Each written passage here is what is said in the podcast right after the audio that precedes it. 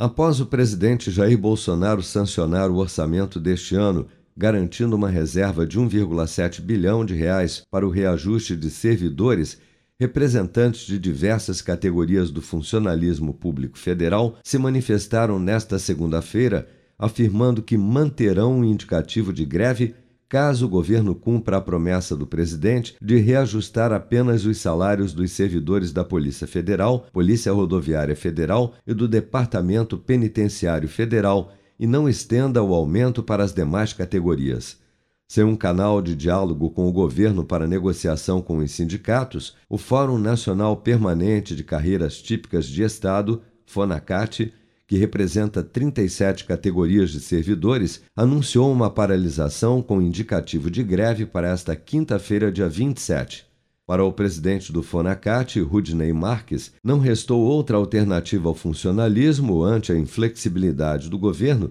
senão paralisar o serviço público o governo não nos deixou alternativa. Nós temos um próximo Dia Nacional de Mobilização, 27 de janeiro, e várias categorias já estão fazendo paralisações pontuais, e o caminho é esse: daqui para frente, intensificar a luta do Serviço Público Federal para uma recomposição, ao menos, das perdas inflacionárias. O Ministério da Economia estima que seriam necessários aproximadamente 4 bilhões de reais para os reajustes demandados pelos servidores Segundo entidades representantes destas categorias, na sua grande maioria de membros da elite do funcionalismo público, como técnicos do Banco Central, que têm salário inicial acima dos 19 mil reais, os servidores públicos federais estão sem reajuste desde 2015 e pleiteiam uma correção de 28% para a reposição das perdas salariais provocadas pela inflação neste período.